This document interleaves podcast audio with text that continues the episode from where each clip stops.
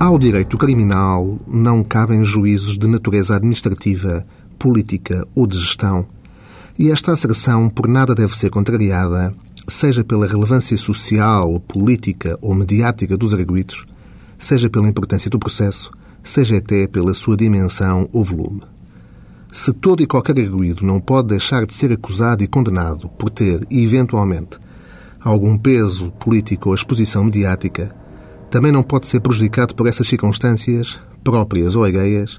e deixar de ser absolvido ou ver arquivado processo contra si deduzido em função ou por causa das mesmas. Por outro lado,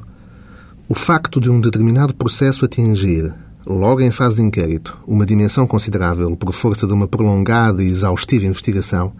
não tem de redundar necessariamente num despacho final de acusação, até pela ideia, ainda que inconsciente, de ter de se obter algum proveito útil de todo aquele esforço investigatório,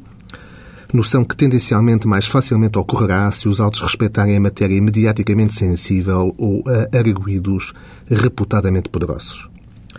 Essa tendência ou apetite para querer estender a mão criminal do Estado a arguídos ou matérias que dela têm estado ausentes não pode nunca perder de vista que esses arguídos e esses processos devem ser tratados como quaisquer outros, sem outros critérios de análise que não sejam a interpretação fria, rigorosa, objetiva dos factos eventualmente cometidos e do seu enquadramento criminal. Do outro lado, a possibilidade de muitos dos denominados megaprocessos redundarem em absolvições por falta de prova aumentará exponencialmente. Os critérios de estrita objetividade e de rigor na apreciação dos factos de um processo não devem ser condicionados por qualquer juízo do Tribunal da Opinião Pública, muitas vezes regulada por uma comunicação social pouco esclarecida no relato desses factos, ou deles resumindo apenas o que pode interessar num ou noutro sentido,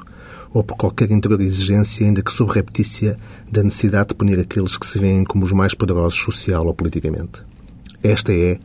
uma demanda essencial de qualquer Estado de Direito. O tratamento igual de todos os cidadãos perante a lei. Nos dois sentidos. Seja para condenar, seja para absolver.